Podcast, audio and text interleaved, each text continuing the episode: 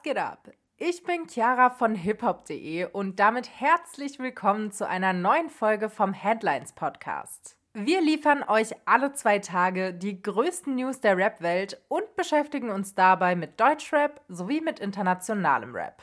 Heute ist Freitag, der 20. Oktober. Es ist mal wieder so einiges los in der Rap-Welt. Shirin David hat erklärt, warum sie sich nach ihrer eher schlechten Zeit bei DSDS erneut für den Job als Castingshow-Jurorin entschieden hat. Außerdem veröffentlichte der US-Rapper Russ seine Streaming-Einnahmen via Twitter und Kanye West wendete sich mit kuriosen Nachrichten an Elon Musk. In Deutschland mischt Capital Bra aktuell die Rap-Szene auf und provoziert insbesondere seinen ehemaligen Labelboss Bushido. Alle, die sich auf die MTV EMAs gefreut haben, werden jetzt leider von schlechten Neuigkeiten erwartet. Und damit starten wir auch direkt.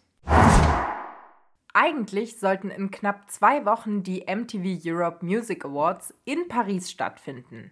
Allerdings wurde die Awardshow gestern abgesagt und das nicht grundlos. In einem Statement erklärt MTV, dass in Anbetracht, Zitat, der Unbeständigkeit der globalen Ereignisse eine solche Show nicht stattfinden könne. Außerdem sei es eine Vorsichtsmaßnahme für alle Mitarbeitenden, Artists und Fans, die zu den EMAs angereist wären. Laut MTV sei es während der aktuellen Ereignisse in Israel und Gaza jedoch nicht der richtige Augenblick dafür, eine Feier zu Ehren der globalen Musik zu veranstalten, sondern vielmehr, Zitat, ein Moment der Trauer. Die nächsten EMAs wird es voraussichtlich erst im November 2024 geben. Aber dennoch könnt ihr dieses Jahr für die EMAs abstimmen, denn die bereits laufenden Votings werden trotz der Absage geöffnet bleiben. Über die Social Media Accounts von MTV werden demnach die diesjährigen GewinnerInnen bekannt gegeben. Als Best German Act stehen Apache 207, Contra K, Luciano, Chiagu, Nina Chuba und I Liver zur Wahl.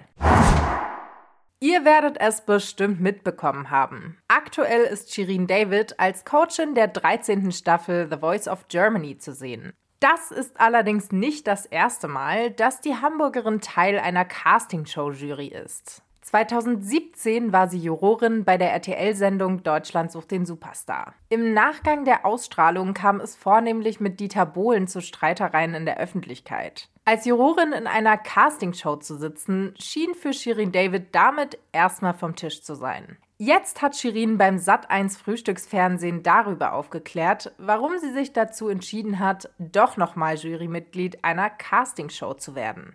Das liegt unter anderem daran, dass für die Rapperin ein grundlegender Unterschied zwischen DSDS und The Voice of Germany besteht.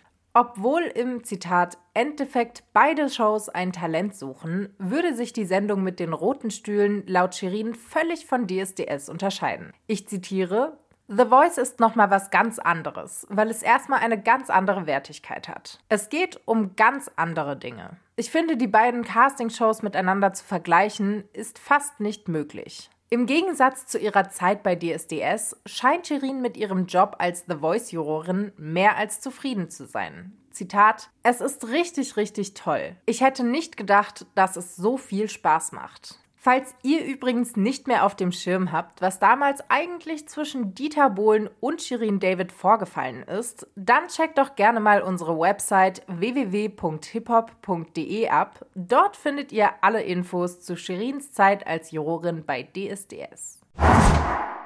Wie viel verdienen Artists durch das Streamen ihrer Musik? Diese Einnahmen sind in der Musikindustrie eigentlich ein gut gehütetes Geheimnis. Ab und an erblicken dann aber doch Streaming-Einnahmen das Licht der Welt. So gewährte auch der US-Rapper Russ seinen Followern auf Twitter kürzlich einen Einblick in seine Streaming-Einnahmen. Wichtig zu wissen ist dabei, dass Russ schon seit 2020 nicht mehr bei einem Major-Label gesigned ist. Stattdessen vertreibt der Künstler seine Musik komplett independent. Eine Entscheidung, die sich offenbar gelohnt hat. Der Rapper aus New Jersey zeigt die wöchentlichen Umsätze seines Independent-Katalogs auf den zwei Vertriebsplattformen Vidya und TuneCore. Insgesamt hat Russ über 230.000 Dollar in einer Woche eingenommen. Dabei behält er laut eigener Aussage 100% des Geldes. Russ würde den beiden Vertriebsplattformen lediglich eine jährliche Summe für unbegrenzte Uploads zahlen. Warum Russ seine wöchentlichen Einnahmen zeigt? Er möchte seine Follower inspirieren. Ich zitiere, du musst nicht im Radio sein oder gesigned sein oder das größte Album der Welt haben, um verdammt viel Geld zu machen. Du musst eine Menge guter Musik haben und sie besitzen. Lol. Außerdem wünsche sich der US-Rapper, dass aufstrebende KünstlerInnen den Wert eines eigenen Musikkatalogs erkennen würden. Sie sollten nicht darauf hoffen, Zitat, all das Geld, wovon sie immer geträumt haben, nur von einem viral gegangenen Song zu machen.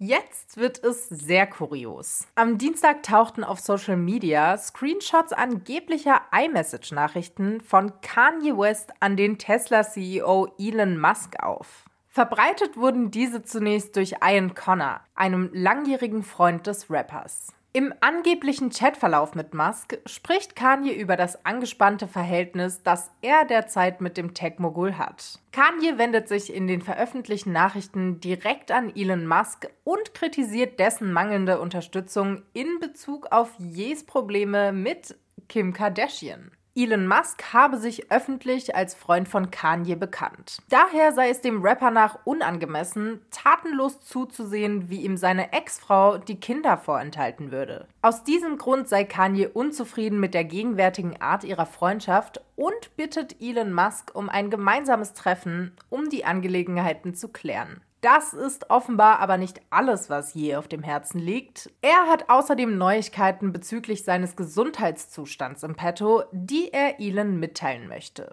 Je erklärt, dass er nicht bipolar sei, sondern Anzeichen von Autismus zeige. Kanye West führe dies auf einen Autounfall im Jahr 2002 zurück, bei dem er einen dreifachen Kieferbruch erlitt und sich anschließend mehreren Operationen unterzog. Und zum krönenden Abschluss widmen wir uns mal wieder einem Deutschrap-Beef. Denn Leute, falls ihr dachtet, der Beef zwischen Capital Bra und Bushido würde sich dem Ende zuneigen, dann habt ihr euch gewaltig getäuscht. Kapi ist aktuell nämlich ordentlich am Provozieren und scheint es mit der großen Antwort auf Bushidos Distrack Dark Knight ernst zu meinen. Mit einer Insta-Story meldete sich der Berlin-Lebt-Rapper gestern aus einer mutmaßlichen Location für einen anstehenden Videodreh. Und offenbar hat es ihn dabei nach Kleinmachnow verschlagen. Ja, die Gemeinde in Brandenburg, in der Bushido einst mit seiner Familie lebte. Der Bra-Musikchef ist offenbar nicht daran interessiert, seinen Move zu verbergen. Denn er verlinkt Bushidos Account auf seiner Instagram-Story, während er durch einen Hausflur nach draußen marschiert. Die Auffahrt, das Tor im Hintergrund, es sieht sehr verdächtig nach Bushidos Alpenanwesen in Kleinmachnow aus. Bei der Beschreibung des angeblich bevorstehenden Drehs lacht Kapi und er erklärt obendrein, wie viel Lust er auf den Videoshoot in diesem Setting habe. Was Capital Bra ebenfalls vorwegschickt, Zitat, ich werde das Ding auseinanderreißen, damit du es weißt. In einer weiteren Story hält er die Kamera im Supermarkt auf einen Werbeaufsteller. Dort zu lesen, Zitat, der Joker ist zurück. Kapi fügt hier ein Zitat, wenn ihr nur wüsstet, hinzu. Der Berliner Rapstar teast seit Wochen unter anderem über einen neu angelegten Instagram-Account einen umfassenden Diss gegen seinen kurzzeitigen Labelboss Bushido an. Alles, was wir bisher über Project Xbra wissen, findet ihr im passenden Artikel auf unserer Website www.hiphop.de. Und das war's auch schon für heute. Mehr Rap News findet ihr auf unserer Website und auf unseren Social Media Accounts. Den Link dazu findet ihr wie immer in den Show Notes. Wir melden uns dann am Montag mit neuen Updates, freuen uns natürlich, wenn ihr wieder reinhört und wünschen euch damit ein schönes Wochenende.